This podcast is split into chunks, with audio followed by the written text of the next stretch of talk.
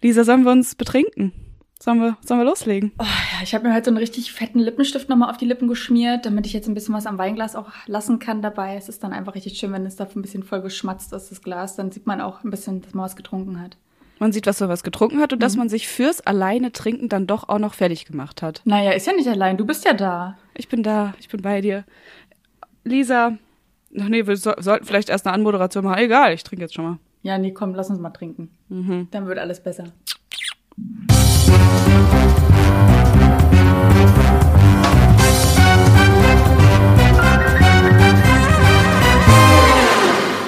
Hallo und herzlich willkommen beim Wein und Weiber Podcast. Mein Name ist Moda und ich sitze hier zusammen mit meiner Kollegin Lisa.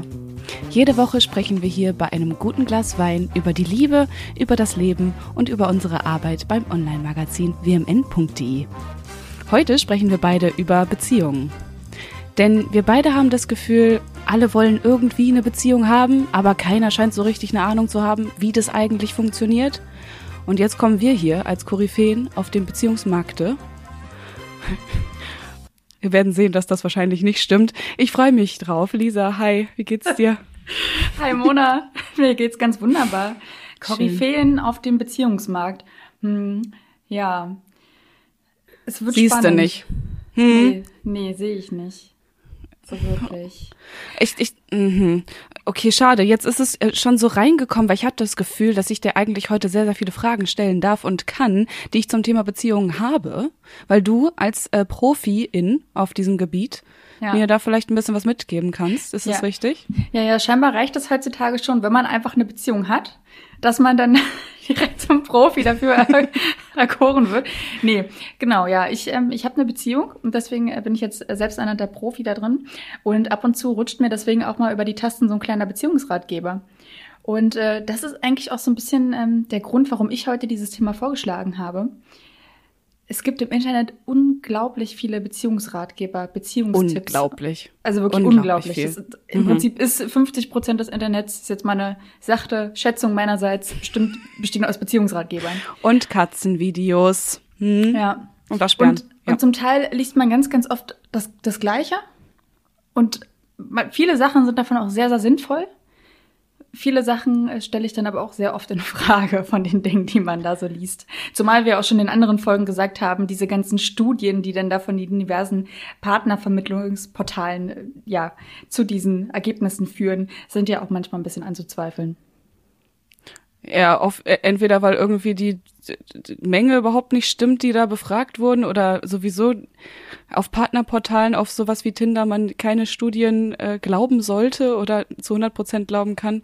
Ja, wir sind mal gespannt und ich bin ganz glücklich, dass du auch schon sagst, dass man davon, von diesen Beziehungstipps, die man da findet, nicht alle nutzen sollte und nutzen kann. Denn wir wollen genau über solche Tipps mal sprechen. Sie machen mich ein kleines bisschen sauer an mancher Stelle. Ich werde manchmal sauer, wenn ich das lese. Hm. Okay, aber Mona, bevor du jetzt sauer wirst. ja, ja, das wollen wir noch nicht. Nehmen wir erstmal noch mal einen großen Schluck von unserem Wein jeweils.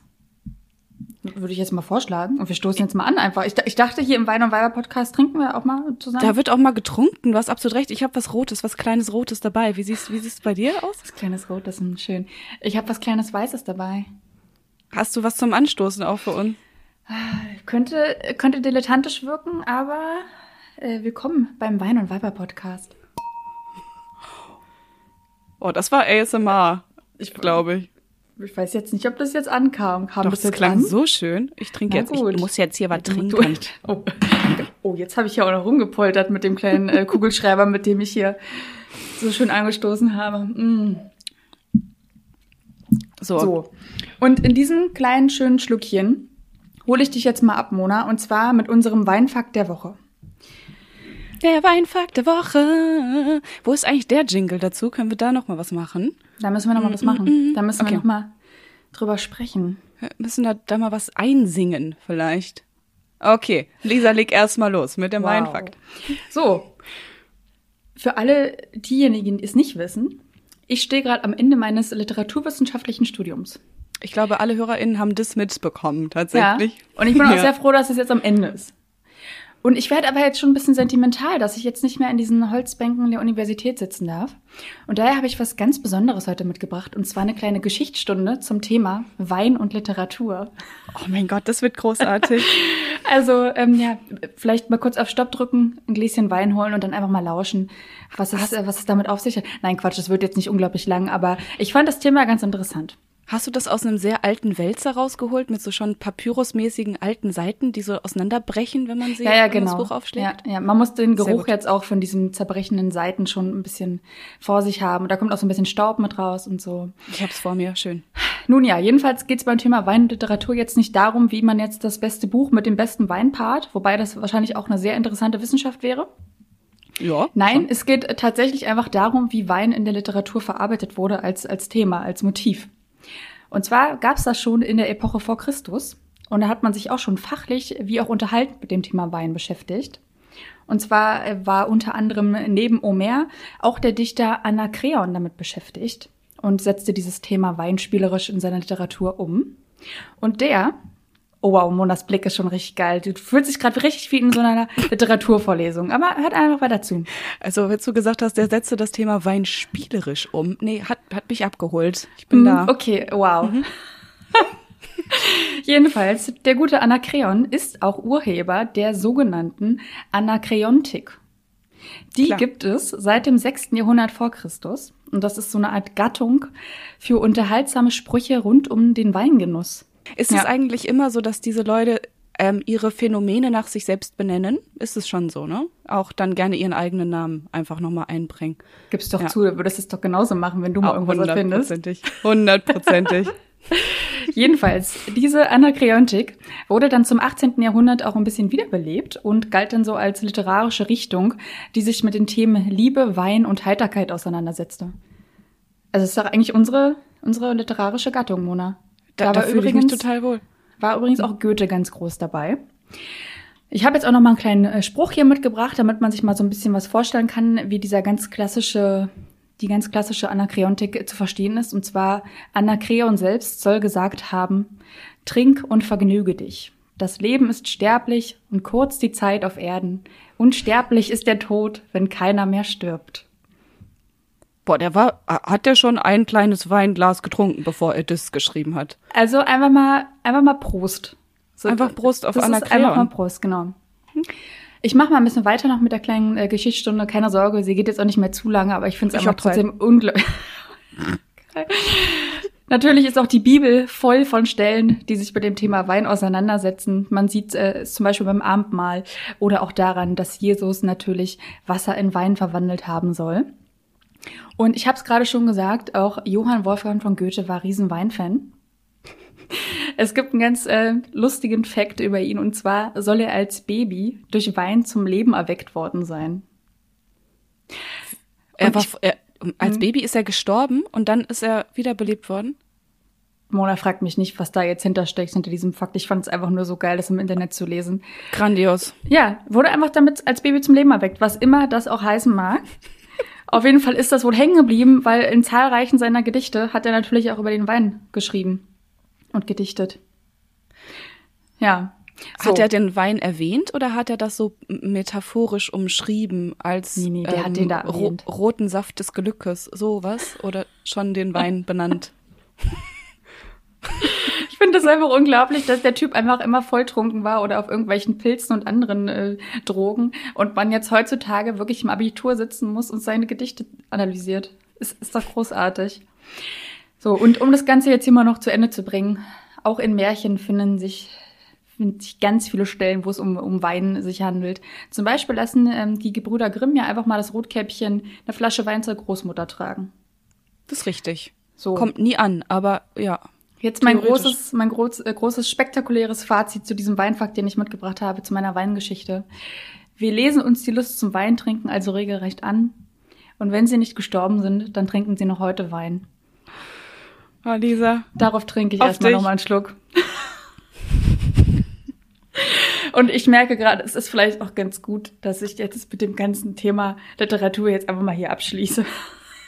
Ich finde, du, du bringst da sehr viel mm, Zusatz und guten Content noch mit in unser modernes Leben rein. Wer hätte denn sowas gewusst über den Beethoven? Wo kommt denn jetzt Beethoven her? Ja, ich habe gerade Beethoven mit Goethe verwechselt. Das ist okay. Der eine macht Musik, der andere schreibt. Fantastisch.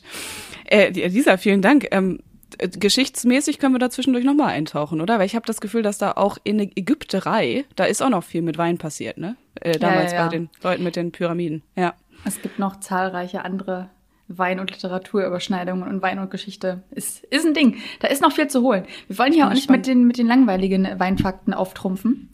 Weil es ist ja wirklich so in der Vorbereitung der Folge, wenn man jetzt wirklich einfach eingeben würde in das gute alte Internet, Weinfakten, da wird man nicht froh. Wir haben hier den guten Stoff an Weinfakten. Ja, Leute, ihr seid an der Nadel, an der Nadel der Wein und Weiber wöchentlichen Weinfakten. Äh, gut, guter Content folgt. Lisa, ich wollte dir noch auch, ich, ich würde dir noch eine kleine andere Sache erzählen. Ich habe jetzt so lange darauf gewartet, dir das erzählen zu dürfen, denn ähm, wir dürfen uns ja immer nur im Podcast miteinander besprechen. Ja. Und ja, hinter den Kulissen äh, finden hier keine Gespräche mehr statt. Nee, nie. Da dürfen wir, da sprechen wir nicht miteinander.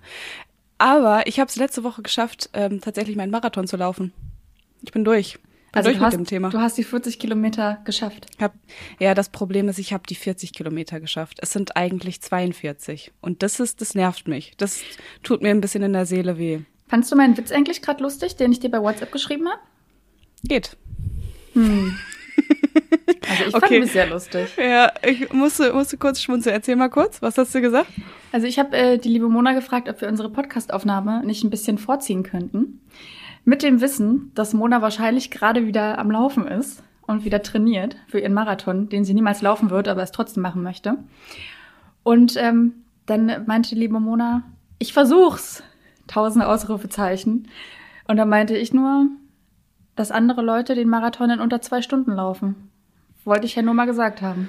Ja, und da habe ich kurz geschluckt und habe gesagt, so, Lisa, auf, darauf, das, darauf antworte ich gar nicht erst, denn ich habe, nee, es hat bei mir nicht zwei Stunden gedauert, sondern viereinhalb Stunden, bisschen mehr als viereinhalb Stunden, das war lang. Wo, und wo nimmst halt du denn auch, überhaupt die Zeit her? es war Sonntag. Ich gib's dir, ich geb, ich sag's dir, es war letzten Sonntag.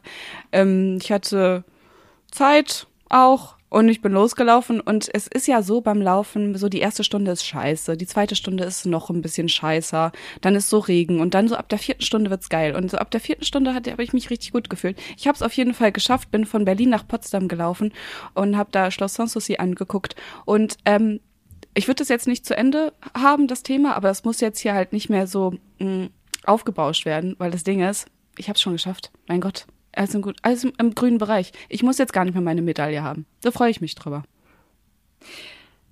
Herzlichen Glückwunsch, Mona. Danke, danke, Nee, ich, danke. ich freue ich freu mich wirklich, dass du das geschafft hast. Das ist total, total krass. Also für mich, nee, kriege ich, werde ich im Leben nicht hinbekommen.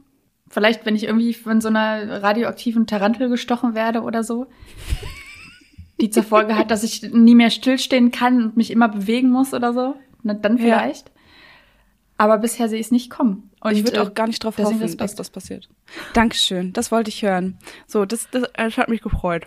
Okay, Lisa, dann lass uns mit, lass uns gemeinsam gehen in unsere eigentliche Folge, wo ich dich trotzdem noch ein kleines bisschen mit reinholen möchte. Und zwar habe ich mir ja trotzdem noch eine Hausaufgabe vom letzten Mal gegeben, vom vor, vorletzten Mal, als es um unsere Anmachsprüche ging. Wir haben ja miteinander drüber gesprochen, dass wir über Anmachsprüche, dass ich über Anmachsprüche an Männer rankommen will. Und ich muss dir ganz ehrlich sagen, ich kann es immer noch nicht.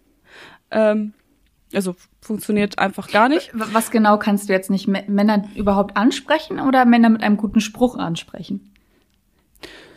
Wenn es überhaupt dazu kommen würde, dass ich Männer ansprechen könnte, dann würde es wahrscheinlich sogar nicht mal mit einem guten Spruch klappen. So sieht's aus. Aber ähm, ja, also ich, hol- ich hole dich kurz rein in, in mein Erlebnis. Ich bin nämlich letztens mit dem Zug gefahren und macht man ja eigentlich nicht, aber ich habe es trotzdem gemacht. Und ich saß da und habe Das, sorry, das ist Kontext kurz. Warum fährt man jetzt nicht mehr mit dem Zug? naja, wegen Corona und so, man soll ja irgendwie nicht mehr so viel sich bewegen. Aber ich hatte auch eine Maske an und alles war in Ordnung. Und aber ich saß in diesem Zug und gegenüber von mir hat sich ein Typ hingesetzt. Ein ganz süß aussehender Mensch. Und ich dachte Aber mir so, du siehst doch nur das halbe Gesicht unter der Maske. ist ganz gefährlich. Das ist absolut richtig, aber ich habe das auch gar nicht unbedingt am Gesicht ausgemacht und da ist mir auch aufgefallen, worauf ich ein bisschen stehe, worauf ich, worauf ich das runtermünzen kann. Der hatte nämlich einen richtig coolen Rucksack, also einen richtig coolen. Geil. Ja, was war denn das für ein Rucksack? Naja, so ein, der war schon so richtig ausgebeult und schon so richtig alt und der sah so aus, als hätte er damit schon so richtige Abenteuer erlebt. Das war, das war sehr, sehr cool. Mhm. Also so ein cooler Dude und er hatte dann noch ein Buch dabei. So. Das, das sage ich dir. Der konnte okay, lesen. Was war denn das für ein Buch? Das weiß ich leider nicht. Ich habe es nicht verstanden, weil er hat es so, so ähm, ge geklappt. So weißt du, dass es so die ganze Zeit in sich so drinne geklappt war. Dass man war von außen. Hm. hm. Ja, war das ja. von Be war das vielleicht von Beethoven? War wahrscheinlich ein Beethoven-Buch, ja. Aber so geht er mit seinen ja. Büchern um? Da wäre ich ganz vorsichtig. Also erstmal der oh. zerbeulte Rucksack und dann, dann noch dieses kaputte Buch. Also da wäre ich ja schon weg, ne? Da wärst du, da wärst du schon raus. Beuteschema unterschiedlich bei uns. So geht beiden. man doch nicht mit Büchern um. Naja, aber wenn es so ein Lieblingsbuch ist, dann musst du da doch 38 Millionen Eselsohren drinne sein und das, die eine Stelle ist schon zwölfmal gelesen und dann. Ich muss dir jetzt mal ganz ehrlich sagen, ich habe bis auf die Bücher, die ich im Studium analysieren musste für irgendwelche Arbeiten, noch nie ein Buch doppelt gelesen. Nicht mehr Harry Potter? Ich habe ja noch nie Harry Potter gelesen. Ich wollte da noch mal rein in die Wunde. Ich wollte da noch ja, mal kurz rein. Dafür habe ich jetzt äh, alle Filme mir gleich zweimal hintereinander noch mal angeguckt, als die gerade als die gerade online gibt. Ja, was soll ich dazu sagen? Mhm. Ähm, ich verstehe das sogar, dass man Bücher nicht unbedingt zweimal lesen möchte. Es sei denn, das ist halt so ein Comfort-Binge. So ein so, ja, Bin Binging im, ist es das, ist es nicht das Wort? Ja, doch, total das Wort dafür. Aber ich kann es halt nicht nachvollziehen bei Büchern. Ist okay. Ist okay, Lisa. Vielleicht findest du noch irgendwann das perfekte Buch für dich, das dich dann wieder zurückholt. Oder wenn du eine alte Dame bist mit so grauen Haaren, dann fängst du an mit Harry Potter. Ich würde ich würd dich drum bitten. Ich glaube, ja. wenn ich gerade, wenn ich gerade überlege, das einzige oder was mir auch schon untergekommen ist, dass ich Bücher im Abitur lesen musste die ich jetzt aber noch mal nachgelesen habe dann, um sie jetzt auch wirklich zu verstehen, weil sind wir mal ehrlich, im Abitur versteht man auch nichts davon. Nee, leider nicht. Ja. Außer den, außer den Wojcek, den habe ich verstanden. Aber noch, weil der sehr kurz war. Gut. Kle kleiner Ausflug in die Welt der Bücher. Ich wollte dir, ich wollte dir kurz erzählen. Ich bin da, äh, in, diesem, in dieser Bahn gefahren und da saß dieser Typ gegenüber von mir und ich war am Arbeiten. Und ich habe ja so einen Laptop von der Arbeit und da steht halt hinten drauf steht so Funke Mediengruppe so eingraviert, relativ edel sieht das Ganze aus. Wir arbeiten ja bei der Funke Digital, die zur Funke Mediengruppe das gehört. Das dir auch keinem erzählen, dass du da irgendwo in der S-Bahn einfach mit deinem, mit deinem Arbeits-PC sitzt und da arbeitest. Und dann auch jeder weiß, zu welchem, äh, zu welcher Firma das gehört. Also, ich, ich bin immer sehr skeptisch generell, wenn, wenn Firmenbranding irgendwo drauf ist. Zum Beispiel ja auch bei so Schlüsselkarten und sowas. Das ist halt, naja, immer sehr gewagt. Weil wenn man das, wenn man das verliert, dann. Ja, das ist richtig. Das ist richtig, aber ich habe ja äh, das da sehr gut drauf aufgepasst, ne? Du bist da oh so mit Gott. Handschellen äh, gleichzeitig. Mhm. Äh, ja, okay, mhm. na dann, ja, okay. Genau, genau, das habe ich immer mit Handschellen dabei, das ist absolut richtig. So. Wir piepen, wir piepen jetzt einfach den eigenen Firmennamen hier nochmal weg.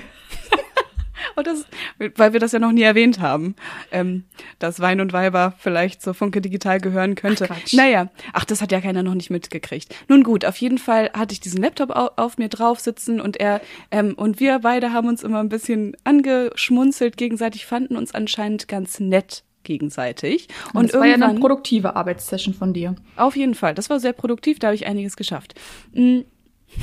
Und irgendwann kam er, hat er mich so gefragt, meinte so, hast du ein Handy? Kann ich mal ganz kurz äh, den Bus nachgucken, in den ich gleich einsteigen muss? So. Ich würde niemals einem Fremden mein Handy in die Hand geben. Ich würde für ihn gucken, aber ich würde ihm nicht mein Handy in die Hand geben. Wirklich? Nur mal ganz gut. Nee. Hä, hey, das ist der einfachste äh, Taschendieb-Trick, dass sie dann damit wegrennen. Ja, im, im Zug, wo soll er denn hin? soll er aus dem Fenster springen oder was? Der hat nach meinem Wissen auch ab und zu mal eine Station, wo er anhält, so ein Zug. Ach, witzig. Okay, aber ich mache das immer. Ich mache das immer, wenn mich immer nach dem Handy fragt. Ja, hier. okay, geil. Ja, und dann?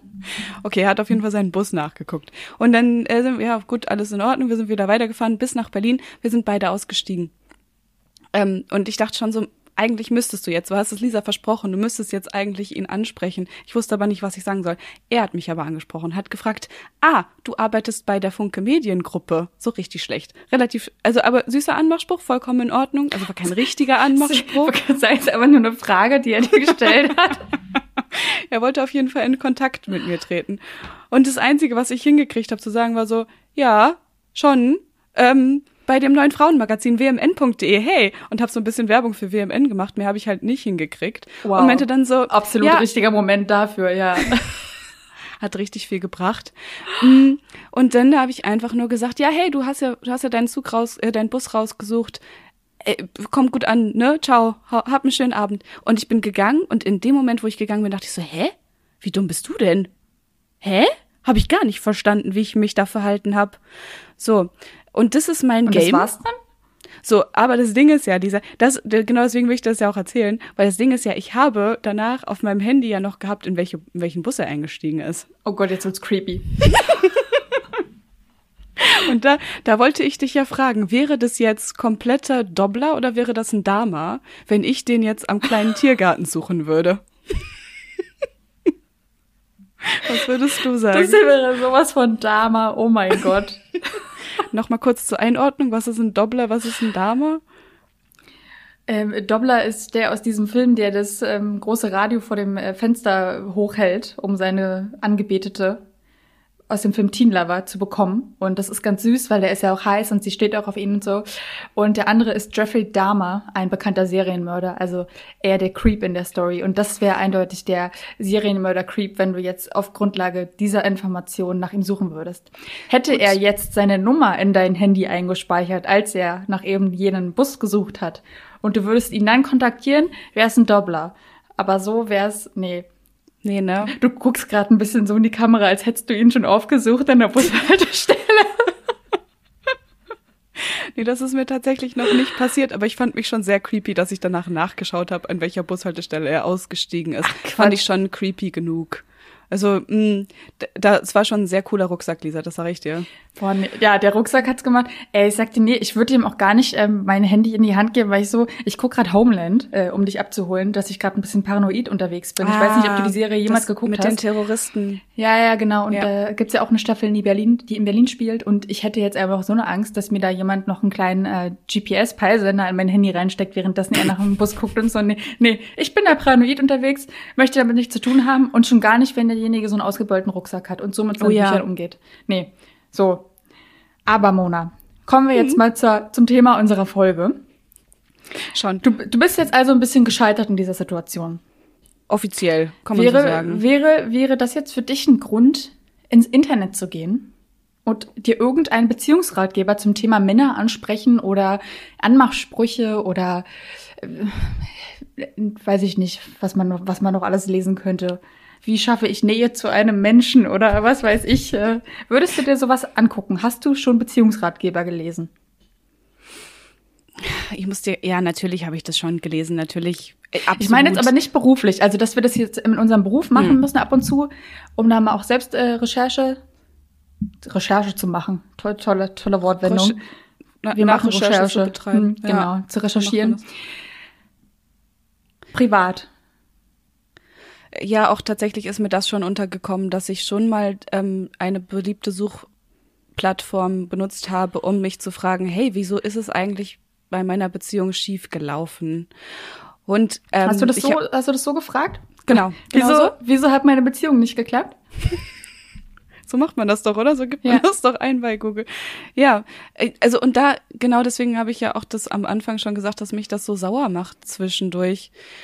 Ähm, also uns wird halt so wenig dazu beigebracht, dass wie man eine richtige Beziehung führt. Wir kriegen alles andere beigebracht. Irgendwie in der Schule wird uns beigebracht, wie wir, weiß ich nicht, wie wir Matrizen ausrechnen und wir haben sogar, wir haben Ausbildungen für alles und jeden Bums. Und Beziehung, eins der komplexesten Dinge auf der ganzen Welt, das wird abgefrühstückt mit äh, zehn Punkte, wie du deine Beziehung retten kannst. Ähm, 300 Wörter Artikel. Nee, also das passt halt nicht zusammen. Und genau deswegen verstehe ich das auch zu 100 Prozent, warum es immer wieder diese Beziehungsseminare gibt, warum die überall äh, warum denen eingerannt wird, die Tür wie nichts Gutes, weil irgendwelche Menschen sich da hinstellen und sagen, hey, ich weiß, wie es geht, wenn ihr mit mir sprecht, dann habt ihr es nachher auch drauf, eine Beziehung zu führen. Sind halt leider oft sehr halbwahrheitige Halbwahrheiten, glaube ich, die da rausgestrotzt werden. Unbedingt. Also vor so Seminaren würde ich auch ganz, ganz dringend von abraten. Für mich die einzig sinnvolle Investition ist dann eigentlich wirklich eine Paartherapie. Eine eins zu eins Therapie, meinst du so? Ja, aber mit dem Partner zusammen. Ja, okay, das sind ja wieder zwei verschiedene Dinge, aber ja, okay. Also einmal das Ding, warum klappt, hat meine Beziehung nicht geklappt oder warum bin ich nicht in der Lage, eine Beziehung zu führen? Das eine, wo es unfassbar viele Seminare für gibt. Anderes Ding, unsere Beziehung äh, ist nicht mehr so schön, wie sie mal war, bitte Hilfe. Also beides riesengroße Baustellen, wo wir nicht genug Hands-on-Methoden irgendwie haben, die wirklich was helfen. Ich, und dann muss ich aber auch noch dazu sagen, also Paartherapie ist ja nur wirklich was, äh, was man macht, wenn es wirklich kriselt, wenn man auch eine Ehe vielleicht retten möchte, wo auch Kinder irgendwie mit dranhängen und so weiter und ja. so fort. Aber auf der anderen Seite, wenn man jetzt irgendwie nur mal so einen Tipp auf die Schnelle braucht, weil man irgendwie ein bisschen unsicher ist bei einem Thema, dann ist ja so ein Beziehungsratgeber im Internet wieder eine ganz gute Sache. Wenn er denn gut recherchiert ist, also wenn die mhm. Recherche mhm. gemacht wurde und mhm. wenn äh, ja, wenn da vielleicht auch wirklich Expertinnen zu Wort kommen können und da jetzt nicht das so schnell abgefrühstückt wird einfach. Du hast natürlich recht, dass so eine, dass das Anstöße geben kann. Das glaube ich auch auf jeden Fall. Aber das genau, was ich halt meine, so, ähm, wenn das ExpertInnen sind, die nicht nur generelle Tipps geben, sondern konkrete Hilfestellungen, dann bist du ja sehr schnell wieder in einer ähm, einer engen Zusammenarbeit mit demjenigen, der die Frage gestellt hat. Und ich habe natürlich jetzt auch auf die in Vorbereitung auf diese Folge mir nochmal die allerbescheuertsten, wie ich finde, ähm, Beziehungstipps rausgesucht. Und weil ich ja weiß, dass du jemand bist, der Profi ist. Was machst du jetzt daran fest, dass ich auf wmn.de einige Beziehungsratgeber schreibe? Äh, übrigens zusammen äh, mit, mit, mit der Kollegin Anni, die schreibt auch ganz viele Beziehungsratgeber. Also unsere HörerInnen, die das jetzt hier gerade mithören, können ja gerne mal vorbeischauen, falls sie wissen wollen, was wir da so von uns geben und dann selbst beurteilen, ob wir da ExpertInnen sind. Auf wmn.de von der Funke Digital. Guckt gerne vorbei. Aber das ist ja nicht, ihr habt ja diese Expertise nicht, weil ihr diese Artikel schreibt, sondern ihr habt die Expertise, weil ihr jeden Abend nach Hause kommt zu einer glücklichen Beziehung beziehungsweise im Moment zu Hause bleibt, weil es ist Corona. Ähm, und genau deswegen gehe ich mal davon aus, dass du sehr, sehr viel mehr Input dazu geben kannst. Auch wenn du natürlich eine ganz andere Herangehensweise an Beziehungen hast als viele andere Menschen. Und da, da kann es schon wieder problematisch werden.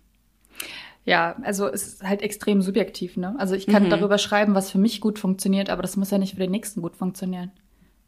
Okay, sollen wir mal eben, sollen wir die Punkte mal durchgehen miteinander? Was, und, was es für abgefahrene Beziehungstipps gibt. Ja, lass uns gerne erstmal über schlechte Beziehungstipps sprechen, bevor wir hier mit den guten weitermachen. ich weiß nicht, ob sie gut oder schlecht sind. Ich finde sie halt, also alle Beziehungstipps, die ich so äh, dabei habe, die sind halt so generell, sind so riesig groß, dass es, ich weiß nicht, was es bringen soll. Erster Beziehungstipp, gute Kommunikation.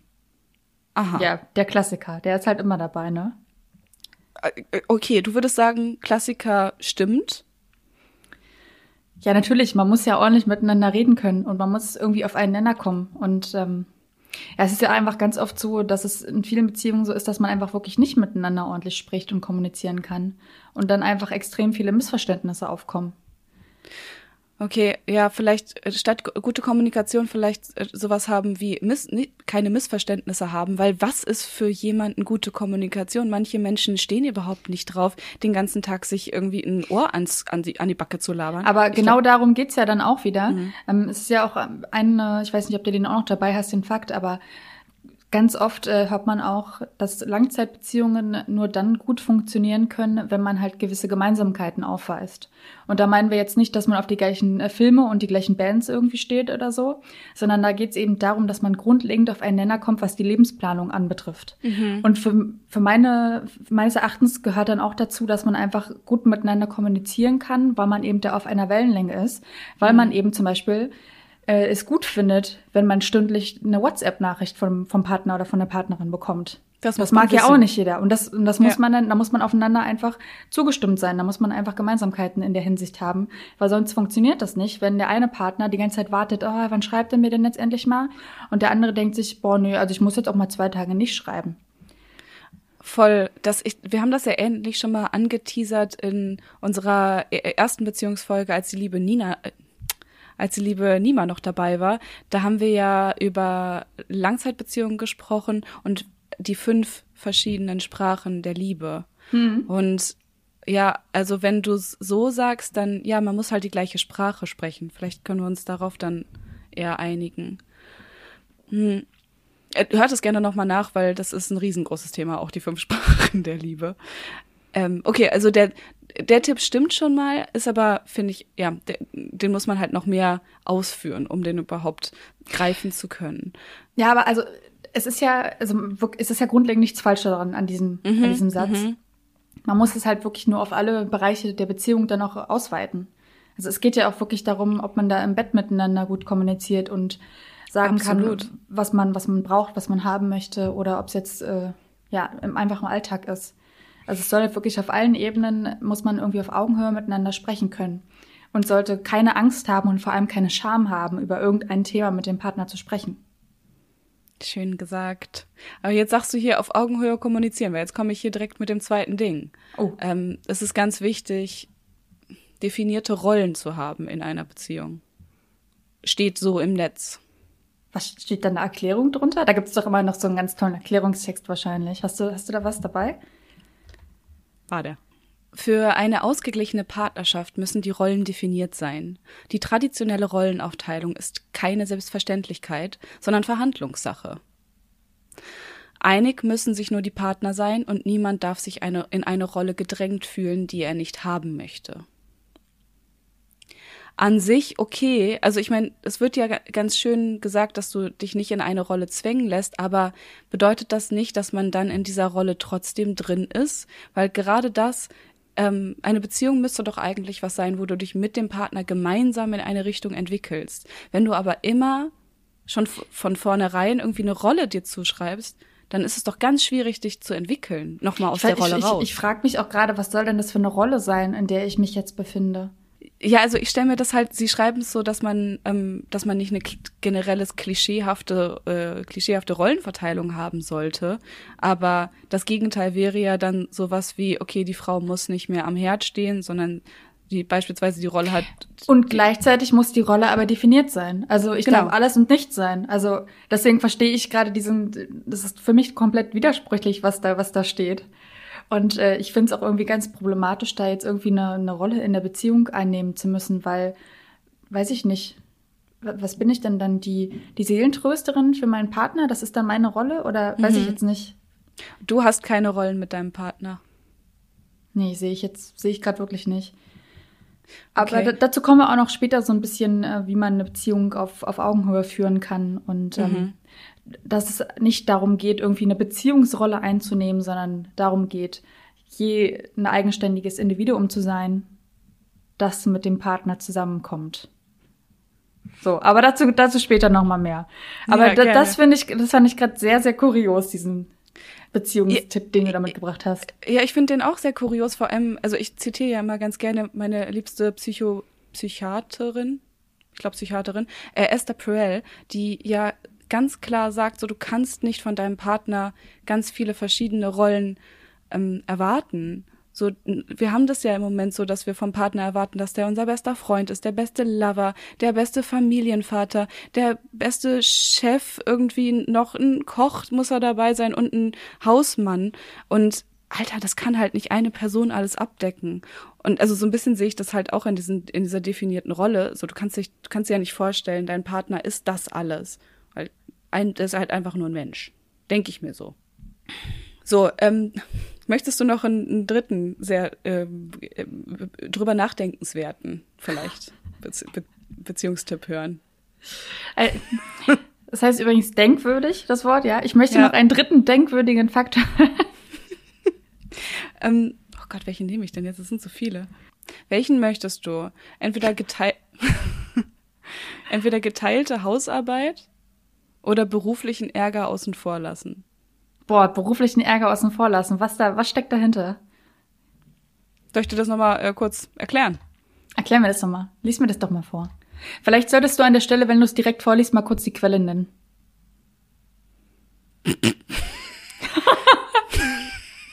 Doch, finde ich, finde ich dem Portal gegenüber fair. Man sollte auch nachlesen dürfen. Portal www.match-patch.de Match, Match. Ja, cool. Singles mit Familiensinn steht drunter. okay. Ich cool. sag ja, gibt natürlich auch noch ganz viele andere tolle äh, Portale im Internet, zum Beispiel wmn.de. Aber naja, ich wollte mal erwähnen. ich lieb's richtig toll. Okay. Beruflichen Ärger außen vor lassen, Doppelpunkt. Stress ist ein Bestandteil des beruflichen Alltags und manchmal braucht man jemanden, mit dem man aufgestaute Gefühle besprechen kann. Dazu ist in einer Beziehung Platz, aber unter beruflichem Ärger sollte diese nicht leiden. Versuchen Sie, den Stress zum Beispiel durch Sport, Meditation, Malerei, klar, Malerei, äh, abzubauen. Mhm. Finde ich problematisch. Finde ich nicht richtig. Aber ich bin ja auch nicht der Expert, die Expertin. Was findest du? ich auch nicht. Was findest du denn daran nicht richtig?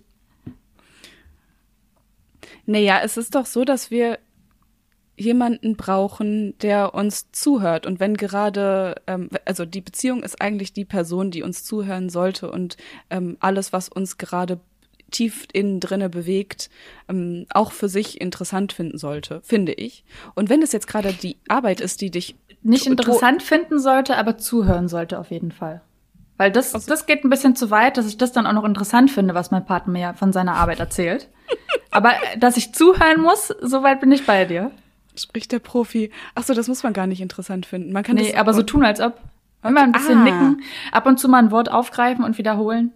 Mein Tipp hm. an diesem, an dieser Stelle, ja. Oh, das ist ein sehr guter Tipp. Wie machst du das? Wenn ich, ähm, ich würde dir jetzt erzählen, boah, heute, die Sieglinde auf Arbeit, die ist mir wieder so auf den, äh, auf den Zeiger gegangen. Ja, würde ich sagen, die Sieglinde ist nicht das, die beim letzten Mal das und das gemacht hat und dann würde ich irgendwas aufgreifen und dann wärst du wieder am Reden und ich wäre erstmal wieder fein raus. Ja. Fantastisch. Hm, du müsstest halt das, das Mal vorher hätte zugehört. Nee, also so haben. dieses passive Zuhören äh, ist natürlich ja, okay, ganz okay, wichtig. Okay. Fantastisch. Aber man muss da jetzt gar nicht so viel Input äh, geben, weil du sagst es ja, es geht darum, dass der andere mal kurz seinen Ballast einfach ablassen kann. Hm, hm. Und dann ja, ist man einfach das Korrektiv in dem Moment. Bedeutet auf jeden Fall ähm, generell Ärger, also es muss ja nicht nur beruflicher Natur sein, aber das, was den anderen gerade äh, schwarze Wolken in sein Gehirn reinmacht, das muss ja kommuniziert werden dürfen und auch so viel wie nötig. Ja, unbedingt. Ähm, wobei man ja noch mal ein bisschen äh, gucken muss, was bringt es jetzt, also sich da an diesem Gedanken aufzuhängen? Also wenn das jetzt irgendwie einmalig ist, na, natürlich, dann hört man dazu und dann setzt man sich hin mhm. und dann sucht man zusammen nach Lösungen und oder, oder, vielleicht auch nach Ablenkungen, je nachdem, wie man das, wie man das handhaben möchte. Aber wenn der Partner oder die Partnerin sich da so ein bisschen drin aufhängt an dem Gedanken, dann muss man natürlich auch gucken, wie man da, wie man da rauskommt. Das ist, du willst ja auch nicht immer jeden, jeden, jedes Mal das Gleiche zu Hause hören. Immer das gleiche Problem von der Arbeit. Das macht dich ja auch mürbe als Partner. Ja, das stimmt natürlich. Es macht dich irgendwann mürbe. Ja, man sollte sich nicht zu sehr aneinander aufreiben. Okay, vielleicht gar nicht nur ein schlechter Tipp. Na gut. Äh, zehn Beziehungstipps nachlesen bei matchpatch.de oder auch bei wmn.de sind die besseren. Ich sag's euch, sind die besseren. Ja, da haben wir nämlich äh, super Überleitung, äh, sehr interessante Artikel die letzte und diese Woche. Weil ich auf zwei interessante Begriffe gestoßen bin, liebe Mona. Ja, hast du gesagt. Mhm. Ähm, hm, da, ähm, Lisa, es tut mir total leid, aber ich muss so dringend Pipi machen. Ich könnte mich sonst nicht auf die Prinzipien konzentrieren. Wir machen kurz Pipi-Pause, wir lassen alles laufen. Alles laufen, ne? Ja. Ja, wir lassen alles laufen. Ja, wenn ich allein bin, dann trinke ich trotzdem Wein. ASMR.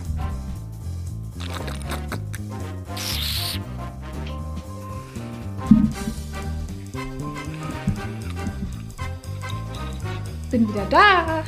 Ich habe ein bisschen alleine gequatscht mit den Leuten. Oh wow, das oh, kommt das mit rein in die Folge? Ich weiß noch nicht.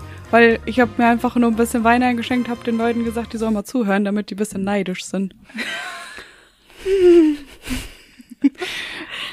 Ich trinke noch mal ähm, und dann erzählst du mir von den Dingen, die du herausgefunden hast über Beziehungen und ich glaube übrigens. Mhm. Du hast dir da eine kleine Nussschale oder sowas genommen als Trinkglas oder was soll das da sein? Ja, das ist ein bisschen mickrig. Mein Glas ist ähm, ein Fingernagelbreit. Entspricht mir eigentlich nicht. Mhm. So, also, ich bin auf spannende Begriffe gestoßen. Und ich weiß jetzt gar nicht, ähm, inwiefern du dich darauf vorbereitet hast, auf die Begriffe. Schon, ähm, ich habe äh, dazu Be Na, je weniger, desto besser. Ach so, das mhm. mehr kann ich dir erklären. Ich würde mich sehr freuen, wenn du das nochmal erklärst, weil ähm, ich habe es nicht ganz verstanden. Ja. So, also um mal alle abzuholen, die jetzt hier gerade zuhören. Ich bin auf äh, zum einen den Begriff des sogenannten Manhattan-Effekts gestoßen und dachte mir direkt so, ah, okay, der Manhattan-Effekt, so zerstörte deine Beziehung, habe ich überall gelesen. Ist ja sehr interessant. Hm, da, da darf ich jetzt natürlich raten, was das ist, ne? Äh, hm, nee, ich mache es jetzt eher so, dass ich direkt mit einem kleinen Praxisbeispiel reinstarte, um, um zu erklären, was es ist. Und das äh, handelt auch, also das geht auch zusammen mit einer Frage.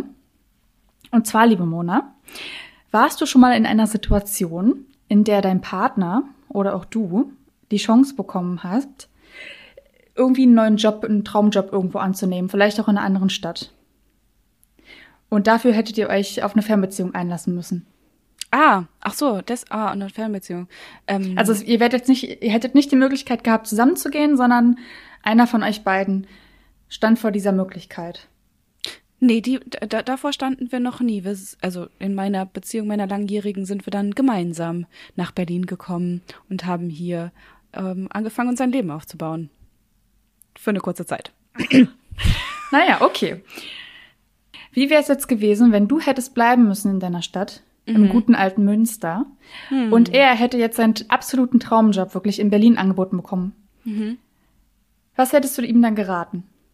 Hättest du gesagt, ja, viel Spaß, wir sehen uns dann am Wochenende? Oder hättest du gesagt, nee, das weiß ich jetzt nicht, ob unsere Beziehung das aushält?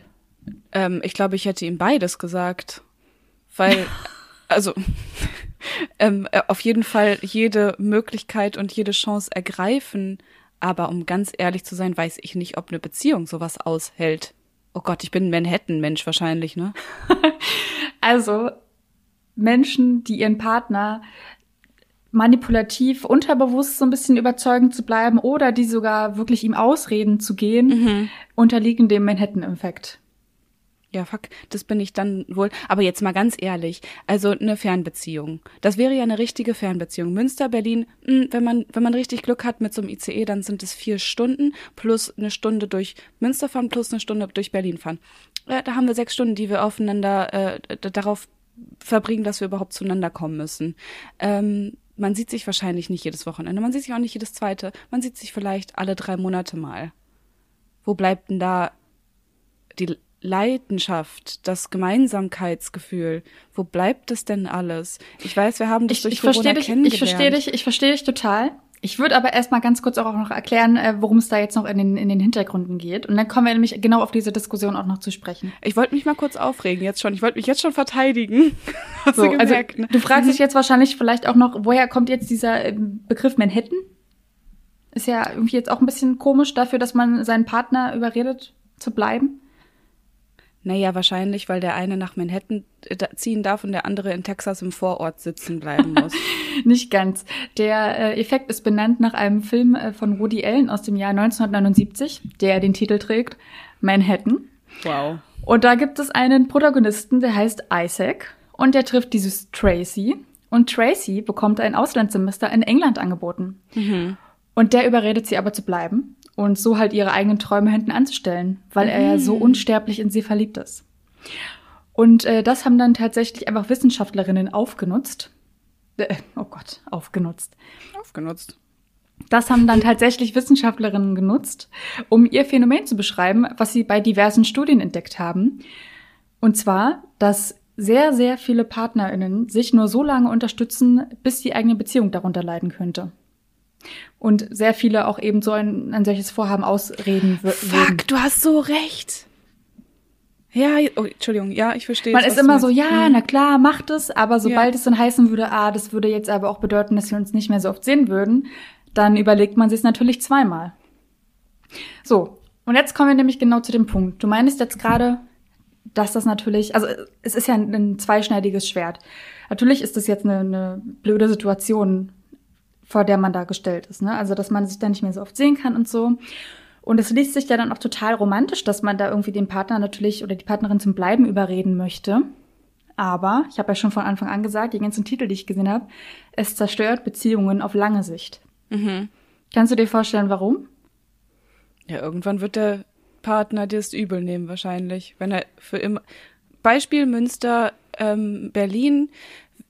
Hätte ich meinen Partner dazu überredet, in Münster zu bleiben, wäre er wahrscheinlich in einer kleinen Klitsche sitzen geblieben, da nicht unbedingt die Karriere, hätte nicht unbedingt die Karriere gemacht, die er sich für sich vorgestellt hätte und wäre da sehr unglücklich geworden. Und hätte sich vor allem immer vorgestellt, so was wäre wenn? Was wäre eigentlich, wenn ich es gemacht hätte? Richtig. Und also die Beziehung, die Beziehung im Moment ist dann erstmal super, man ist weiter beieinander, man sitzt in der Klitsche in Münster zusammen, macht halt einfach irgendeinen Job. Aber Jahre später kann es dann vielleicht mal sein, dass du irgendwo einen Job angeboten bekommst und sagst dann, ja, ich gehe jetzt, ich mach das. Und dann, dann sage ich dir, ist richtig vorbei. Weil dann bricht's hoch, weil er das Gefühl hat, dass seine Karriere nicht so viel wert ist. Weil Auf was ja gleichzeitig, Art. was ja gleichzeitig passiert, wenn du ihm sagst, nee, geh nicht, deinen Traumjob anzunehmen, dann machst du ihn ja auch ein bisschen klein und bestärkst ihn nicht in seinem Selbstwert. Mhm. Du sagst dir, nee, nee, nee, nee, bleib mal lieber hier, das ist ja nicht so wichtig. Du bist nicht so wichtig in dem Moment. Nicht so wichtig wie unsere Beziehung, nicht so wichtig Richtig. wie ich. Und das macht ja auch noch einen krassen Druck auf die Beziehung. Wenn du, also das, das heißt ja auch eigentlich so, okay, du bist nicht nach Manhattan gegangen, nicht nach Berlin, nach ir- irgendwo. So, dann ist aber halt auch diese Beziehung das Einzige und was wir jemals haben werden. Dann dürfen wir uns auch nicht mehr trennen. Wegen anderer Gründe. Ja. Und wenn man es auch mal weiter dreht, was, was ist denn äh, die, also was passiert am Ende, wenn man so eine Beziehung führt? Man sitzt die ganze Zeit aufeinander und, äh, und darbt in absoluter Stagnation, weil man sich selbst halt überhaupt nicht weiterentwickelt. Das ist ja für mich der, die größte Angst in der Beziehung, dass man selbst nicht vorankommt und dann irgendwie die Beziehung mal irgendwann vorbei ist und man überhaupt nicht, ja, was mitgenommen hat im Leben davon, nur wenn man in einer Beziehung war. Ist das das einzige Beispiel? Weil ich kann mir halt auch vorstellen, dass das auch glücklich enden kann. Also wenn es nicht dazu kommt, dass der andere dann noch mal weg muss oder wenn es nicht dazu kommt, dass man das noch mal aufs Butterbrot draufgeschmiert bekommt. Aber so, es geht ja, noch mal immer ganz kurz, es geht ja jetzt nicht darum, um irgendeinen Job, den man da angeboten bekommt Ja. oder so. Und es geht auch nicht um irgendeinen Urlaub, den man vielleicht mal kurz ausschlägt oder so, sondern es geht wirklich um, um große lebensverändernde Entscheidungen, weil es, wie gesagt, ein Traumjob ist oder eine riesengroße Beförderung damit einhergeht. Oder wenn man die Möglichkeit hat, so ein richtig geiles Sabbatical zu machen und irgendwo ins Kloster zu gehen, keine Ahnung. Also wirklich so eine, so eine Sache, die man am Ende des Lebens auf jeden Fall als riesen Meilenstein betrachten würde. Okay, also wir können festhalten, es ist okay, wenn zwei Partner sich dazu entscheiden, dass sie beieinander bleiben, aber nur wenn es nicht vom einen äh, eingestielt ist, als ich mache dir ein schlechtes Gewissen, weil du möchtest deine eigenen Träume verwirklichen, sondern beide müssen das eigentlich in, in sich tief drinne wollen, gar nicht wegzugehen. Und jetzt hast du ein Gegenbeispiel, wie man sich eigentlich verhalten sollte. Ich bin da nämlich noch auf einen anderen Begriff gestoßen, der das sogenannte Gegenphänomen darstellen soll. Und zwar der Michelangelo-Effekt oder das Michelangelo-Phänomen, meinetwegen. Mona, weißt du, wer Michelangelo war? Michelangelo. Das war ein super Musiker. Wie Beethoven. Ah, nee, äh, wie Goethe natürlich, Wie ne? Goethe ja auch ein super Musiker war. Ja. Äh, Michelangelo war ein Maler, das weiß ich. Richtig, Mona, ein Maler, ein weltberühmter Renaissance-Maler, aber eben auch ein Bildhauer. Also, er heißt mit ganzen Namen Michelangelo Buonarroti. Oh Gott, ich warte mal.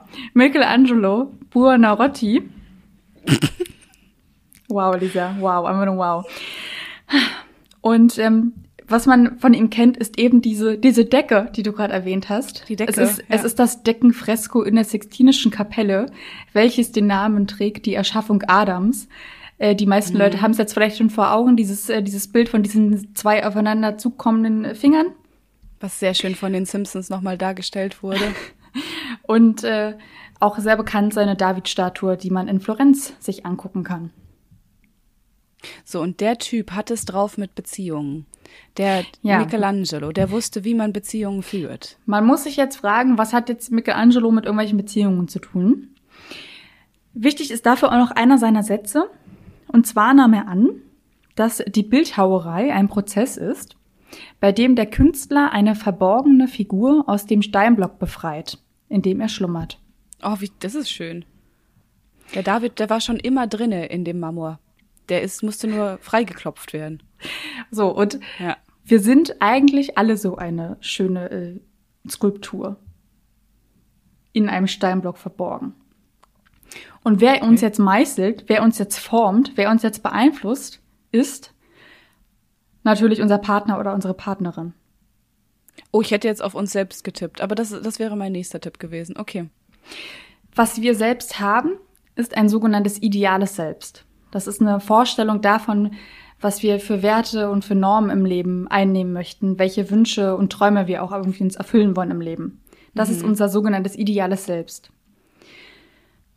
Und es ist einfach allgemein so, dass unser Partner oder unsere Partnerin uns immer irgendwie ein bisschen formt. Ist es jetzt aber so, dass unser Partner oder unsere Partnerin uns dabei hilft, eben dieses ideale Selbst zu befreien, uns also ganz einfach gesagt dabei unterstützt, unsere eigenen Wünsche und Träume zu verwirklichen, dann spricht man vom sogenannten Michelangelo-Phänomen. Also unser Partner, unsere Partnerin hat einen kleinen Meißel immer dabei und jeden Tag wird ein kleines bisschen an unserer Psyche rumgemeißelt, bis wir die Möglichkeit haben, uns so schön zu äh, entfalten, wie wir es gerne hätten. Genau, und das äh, muss jetzt, also das ist jetzt gar nicht so ein, so ein bewusster Vorgang, sondern einfach ein unterbewusster Vorgang. Und das haben vor allem Menschen in der Beziehung, die sehr empathisch und feinfühlig sind und einfach auch äh, den anderen sehr, sehr gut kennen, eben weil sie wissen, was der andere vom Leben möchte, was er sich wünscht, was er sich erträumt. Und dann einfach immer so denjenigen so ein bisschen unterbewusst in die richtige Richtung schubsen und immer auch vor allem bestärken und bestätigen. Das ist eigentlich das Wichtigste über diesen Michelangelo-Phänomen. Dem anderen immer zu sagen, nee, du kannst es, du machst es super oder mach das doch mal so oder auch irgendwelche Situationen sogar schafft, wo man einfach zu seinem idealen Selbst finden kann. Ich habe da in meinem Text, den ich dann auch auf wmn.de geschrieben habe, zum Beispiel ein Beispiel gehabt, dass man weiß, dass der Partner gerne ein bisschen kommunikativer wäre. Was würde man also machen? Man würde denjenigen einfach permanent dafür loben, dass er irgendwie gerade sehr, sehr gut gesprochen hat in der Gruppe. Oder man würde zum Beispiel auch öfter mal Freunde einladen. Jetzt vielleicht nicht zu Corona-Zeiten, aber ansonsten. Dass eben einfach kommunikative Situationen geschaffen werden. Also du meinst auf jeden Fall, dass es, dass man über Loben jemanden auf eine Art verändern kann, besser als jemanden zu kritisieren und ihn dadurch verändern zu wollen. Ja, unbedingt. Also es geht jetzt hier auch nicht um so eine manipulative Einflussnahme, so könnte man das jetzt irgendwie auch auslegen. Könnte man, ja. Es, ja, aber nee, es ist wie gesagt auch eher was Unterbewusstes, was einfach passiert, weil man den anderen so sehr liebt, dass man den einfach daran unterstützen möchte, dass er sich selbst verwirklichen kann. Und dann ist mir mal aufgefallen, liebe Mona, dass das einfach in meiner Beziehung der Fall ist. Und zwar, dass mein, mein Partner ist einfach der kleine Michelangelo, der da immer Oh mit, seinem, Gott. mit seinem kleinen Meißel da steht Ja. und wirklich ähm, alles daran setzt, dass ich mein ideales Selbst äh, verwirklichen kann. Weil ich ja so oft von irgendwelchen Selbstzweifeln gebeutelt bin. Und der sagt immer wieder, nee, du kannst es, du machst es super. Ist mir Und mal selbst- aufgefallen. Äh, Wahnsinnig. Also äh, nochmal kurz zum Thema Selbstzweifel. Lisa hat daraus, darüber ausführlich gesprochen in unserer Lass das mal den Papa machen Folge über Selbstzweifel ähm, und über Selbstüberschätzung. Also das bedeutet wirklich, selbst wenn dein Partner sieht, dass du vielleicht auch manchmal Quatsch machst, weil ich kann mir jetzt nicht vorstellen, dass du alles nur wahnsinnig toll machst. Also wahrscheinlich das meiste, Lisa, wahrscheinlich das meiste, aber wahrscheinlich nicht alles. Selbst dann lobt er dich dafür, was du in dem Mist, den du gebaut hast, trotzdem noch gut gemacht hast. Oh, so weit würde ich jetzt nicht gehen. Also ich glaube schon, dass er mir da immer ehrliches Feedback gibt. Und es gibt auch mal Momente, wo er dann vielleicht wirklich mein Korrektiv ist und sagt, na, das würde ich vielleicht eher so und so angehen. Aber in dem, im Regelfall unterstützt er mich einfach und bestätigt mich vor allem immer. Vor allem verbal. Aber auch zum Beispiel jetzt in der, in der Zeit der Abschlussarbeit, dadurch, dass er mir irgendwelche Dinge im Haushalt abnimmt oder so. Er könnte ja auch Ah, einfach, okay. er könnte auch einfach sagen, pff, nee, 50-50. Ja, ich, ich tue ja, jeder tut hier seinen Teil und aber er und unterstützt dich nicht nur, sondern sieht auch, du strugglest gerade und nimmt dir dann von sich aus Dinge ab, die wo du einfach keinen Kopf für hast. Wie gehst, okay, aber das ist auf jeden Fall trotzdem eine Frage, die ich dir auch auf jeden Fall stellen wollte, ähm, aus eigennützigen Gründen vielleicht sogar. Ähm, wie gehst du denn dann trotzdem damit um, wenn das passiert, dass er das Korrektiv ist und dich kritisiert, wo du aber vielleicht gar nicht dahinter stehst und, und dir eigentlich denkst, nee, ich hab's genau richtig gemacht, du erzählst hier Quatsch. Boah, dafür bräuchte ich jetzt echt ein Beispiel es gibt mehrere Arten, glaube ich, sich zu kritisieren. Wenn wir beispielsweise über Kritik im Bett sprechen. Ähm, im, also vielleicht nicht unbedingt im Bett, aber vielleicht über das, was im Bett passiert äh, wenn dir rangetragen wird, hey, ähm, das, was du jetzt hier gerade gemacht hast, das gefällt mir nicht. Ähm, ich möchte das. ich stelle mir gerade so ganz verrückte Sexszenen vor, dass ich da so ein bisschen mich im Kreis drehe und so eine Sachen. Hm, ja. Zum Beispiel, oder wenn du wieder Träume von irgendwelchen Schlangen hast, die sich miteinander ähm, verbinden auf eine komische Art und Weise und das mitbringst in euer Bettchen. Man weiß es ja nicht. Aber wie gehst du zum Beispiel damit um, wenn du was aus deiner tiefsten innersten Seele eigentlich gut findest, er dir aber sagt so, also nee, das finde ich eigentlich nicht so super, äh, hätte ich ganz gerne, dass du es unterlässt. Boah, also es, es fällt mir gerade wirklich sehr, sehr schwer damit zu relaten, weil Gibt's einfach bei euch nicht. Naja, nee, also klar, es wird mal Kritik geäußert, aber es ist dann mehr so, so ein bisschen so unterschwellig, dass man den anderen so kurz mal hinterfragt und also dazu bringt, dass man sich auch mal kurz selbst hinterfragt. Mhm. Und dann ist es aber auch meistens so, dass wir schnell auf einen Nenner kommen oder sagen, nee, okay, dann machst du das so und ich mach das so. Also das ist jetzt nie irgendwie so, dass, es, dass jemand da so krass verletzt ist. Mhm. Wird da richtig Was, gestritten ich, zwischendurch? Gibt's das nee. gar nicht? Nee, also nee, nee. Ihr, okay. Ihr schlagt doch nicht Türen, ihr werft keine Teller durch, durch, durch die Wohnung oder seid beleidigt. Nee, also das, das höchste der Gefühle ist, dass ich mal dann irgendwie wütend den Raum verlasse. Aber ansonsten ist da no drama. No drama for you, baby. Es klingt irgendwie sehr harmonisch, was ihr da miteinander ja, durchzieht. Es, es kann mal sein, dass er mal von mir genervt ist, weil ich dann irgendwie Musik höre, auf die er nicht steht oder sowas. Da werde ich dann, da werde ich dann, da werde ich dann stur. Mhm.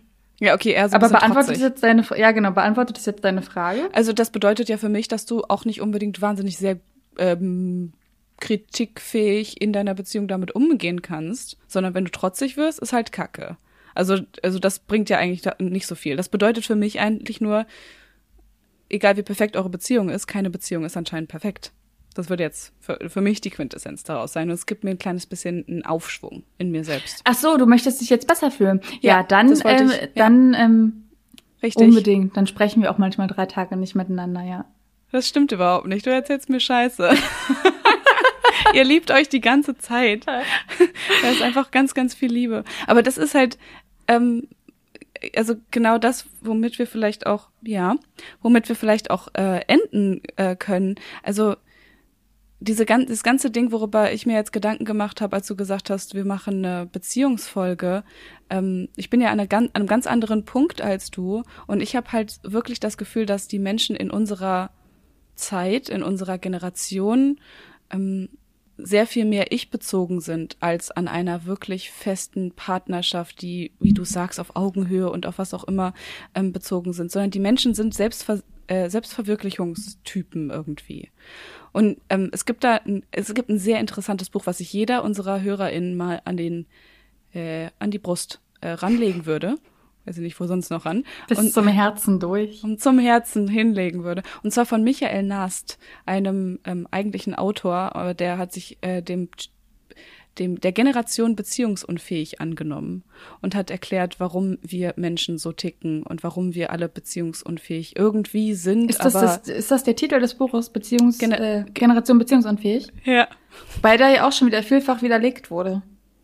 Der wurde vielfach widerlegt? Ja.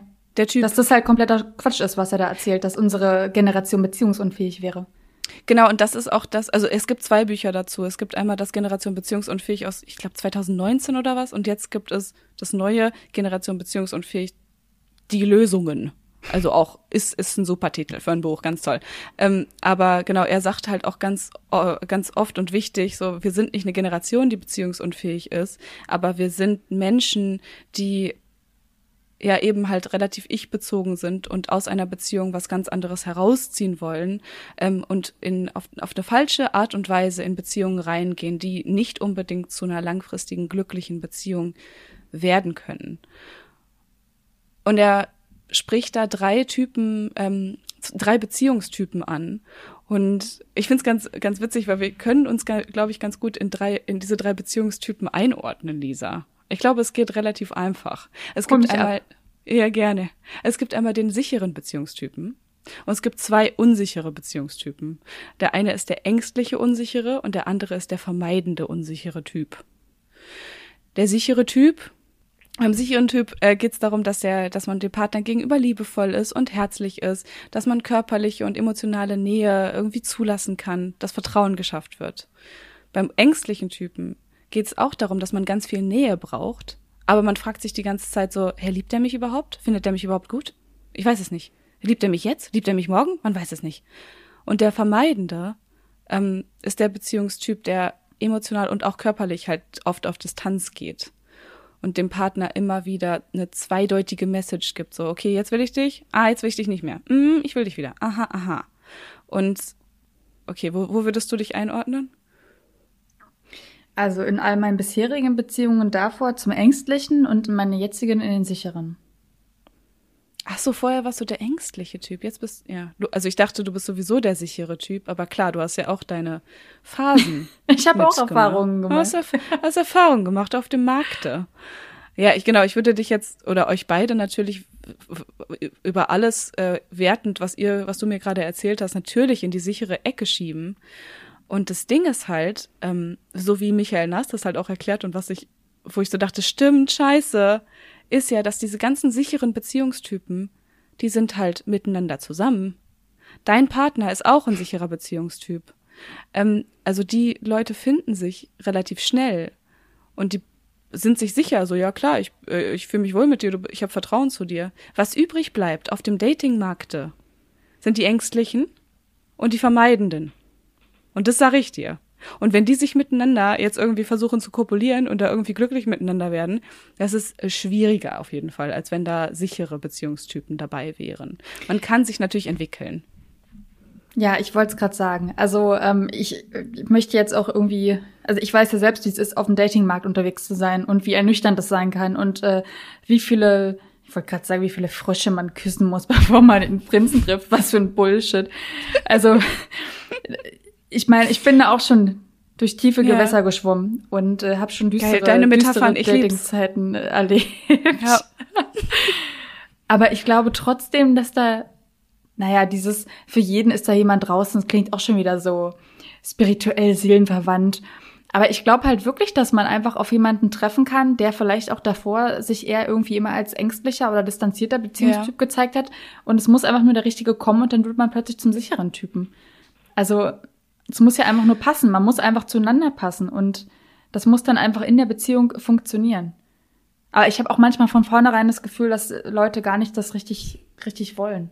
Und, und genau das. Noch gar nicht bereit sind, sich so richtig zu setteln vielleicht oder ja, ja eben auch wirklich noch dieses ähm, mal gucken, was es da draußen noch so gibt, ne? Ja, sich immer eine Option offen halten. Ah, ich glaube, ich mal Tinder noch nicht. Hm, vielleicht kommt da noch was. Vielleicht habe ich da noch eine Option. Und genau das, was du sagst, dieses man muss eine Beziehung ja auch zu 100 Prozent wollen, jeden Tag. Sonst bringt es. Willst, okay, doch die Abschlussfrage. Bist du jeden Tag glücklich in deiner Beziehung? Ja, nein, ja. naja, also ja, ich bin jeden Tag glücklich, also das kann ich wirklich klar sagen. Aber ich habe ja auch schon mal in einer anderen Folge gesagt, es wäre absurd, wenn man jetzt schon so, ich bin jetzt äh, viereinhalb Jahre in einer Beziehung, es wäre absurd, wenn es nicht mal einen Moment gäbe, wo ich einfach mal hinterfragen würde, ist es das, was ich, was ich im Leben haben möchte? Bin ich mhm. jetzt gerade in einer Beziehung, weil ich jetzt einfach schon seit Jahren in einer Beziehung bin? Oder bin ich in einer Beziehung, weil ich diesen Menschen liebe? Und dass man das mal hinterfragt ab und zu, finde ich auch ganz wichtig. Ja, also das heißt, ich bin ab und zu vielleicht mal grübelnd unterwegs. Aber glücklich bin ich eigentlich immer. Und du kommst natürlich aus diesem Grübeln wieder raus, weil sonst würdest du dich ja nicht sonst würdest du dich ja trennen, wenn du da nicht rauskommen würdest. Nee, unbedingt. Und es kommt auch meistens ja. eher, wenn man die ganze Zeit aufeinander, aufeinander sitzt. Also deswegen verwundert es mich gerade eher in der Corona-Pandemie. Aber ich glaube, ja. jetzt gerade ist man noch mehr auf, auf sichere Strukturen auf, angewiesen, einfach. Das stimmt, das glaube ich dir. Also ich glaube, es ist gerade einfach ein, ein Segen, eine Beziehung zu haben. Und ähm, also seit der Corona-Pandemie habe ich auch nicht einen Tag dieses Grübeln gehabt. Ja, das ist ja auch so lustig, dass so viele Leute, die sich, äh, die, diese ganzen Corona-Pärchen, die sich gefunden haben in der Pandemie, dass das so schnell gegangen ist teilweise, dass sie zusammengezogen sind, keine Ahnung, wie viele Leute jetzt gerade heiraten oder schon geheiratet haben und ähm, einfach so sehr zusammengewachsen sind, weil entweder, ja klar, weil sie sich halt aufeinander verlassen mussten, weil es nur noch Kuschelpartner, wie heißt es, Knuffelkontakte gab, gibt. Ja, es fällt ja auch wirklich einfach dieses komplette ähm, Leben außerhalb weg. Man hat jetzt keine neuen heißen Arbeitskollegen, die plötzlich ins Team kommen. Man hat jetzt keine Leute, die man irgendwie dann doch mal draußen kennenlernt oder so oder im Club angetanzt wird. Was gibt's halt einfach gerade alles nicht. Es fällt alles weg. Mhm. Es gibt keine Versuchungen derzeit, die einen auch nur ansatzweise ins Grübeln über das eigene Leben lassen kommen könnten. Also für Beziehungen eigentlich super. Ganz, to ganz tolle Pandemie, ja. ganz super. Paart euch, aber bitte nur mit euren Knuffelkontakten. Schöner Aufruf noch, Lisa. Ganz, ganz wunderbar. Ja. Paart euch gerne. Ich sehe das hier ist ähnlich. Übrigens, ähm, was ich dir noch sagen wollte, James Bond. Der hat absolute, einen Sohn? hat einen, ja, was ist das so? ja. Hä, ist das dein Ernst? Ja. Du meinst Daniel Craig? Nein. Brosnan, Pierce Brosnan. Pierce, Bros Pierce Brosnan. Der hat, der hat einen Sohn, der heißt Paris Brosnan. Der ist aber erst 20, also und, bitte. Und der ist heiß as fuck, oder was? Hm? Ja.